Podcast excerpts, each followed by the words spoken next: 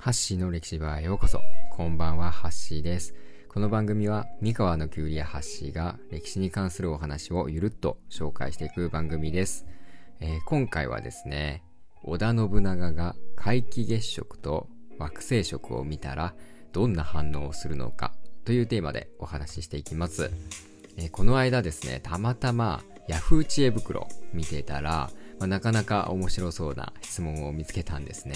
まあ、どんなものかというと、まあ先日皆既月食あったじゃないですか。あの皆既月食と天王星食が同時に起こったやつなんですけど、まあ、あれはですね、442年ぶりの出来事だったんですね。で442年前というと、1580年、まあ、ちょうど、まあ、戦国時代で織田信長がイケイケの時ですね。まあ、その当時、織田信長がですね、もし、この皆既月食を見ていたら、まあ、どんな一言を語ったのか、信長公の気持ちになって再現をお願いしますという内容の質問でした。まあ、なかなか面白い質問ですよね、これ。まあ、もし信長が皆既月食見ていたら、まあ、どんな反応するんでしょうかね。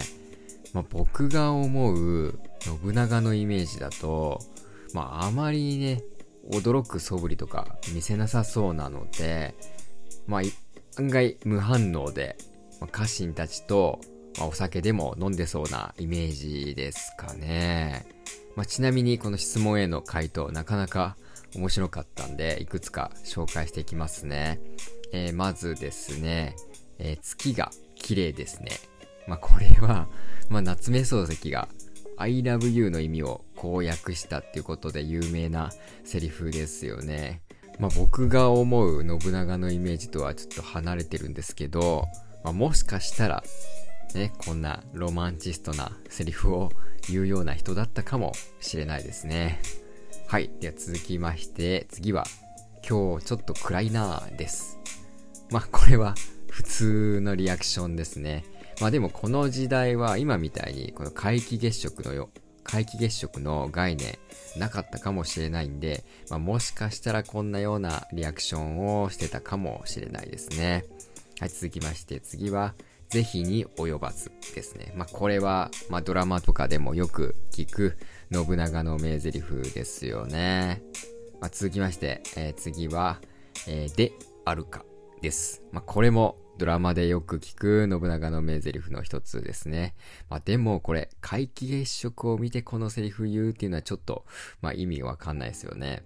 はい。続きまして最後はですね、えーこの世は我が世とぞ思う文字好きの欠けたるものもなしと思えば、まあ、これはですね、平安時代の貴族藤原道長が読んだ有名な歌ですよね。まあ、信長がこの歌を読んでる姿を想像すると、ま、ちょっとおかしいんですけど、まあ、でも意外とこの二人って共通点あるなと思って、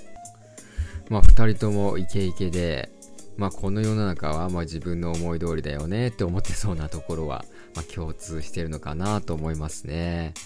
まあ、信長自身もひょっとしたら、この平安時代で貴族のトップを取っていた、藤原道長のことを、まあ、意識していたところもあったかもしれないですね。